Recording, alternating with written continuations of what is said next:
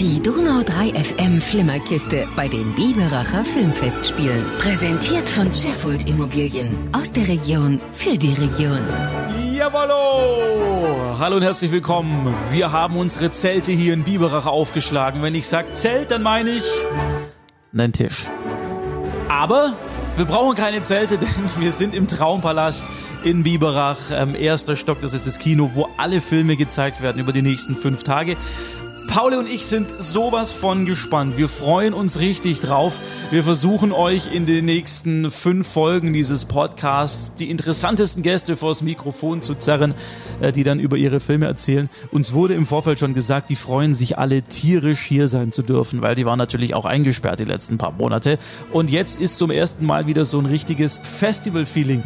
Natürlich socially distanced, ist ja klar. Aber ansonsten ist hier absolut gute Stimmung. Die Menschen sind frohen Mutes und freuen sich der Dinge, die da in den nächsten fünf Tagen kommen werden. Wenn ihr diesen Podcast noch nicht abonniert habt, dann macht es bitte schleunigst. Das gilt natürlich auch für alle anderen Folgen der Flimmerkiste.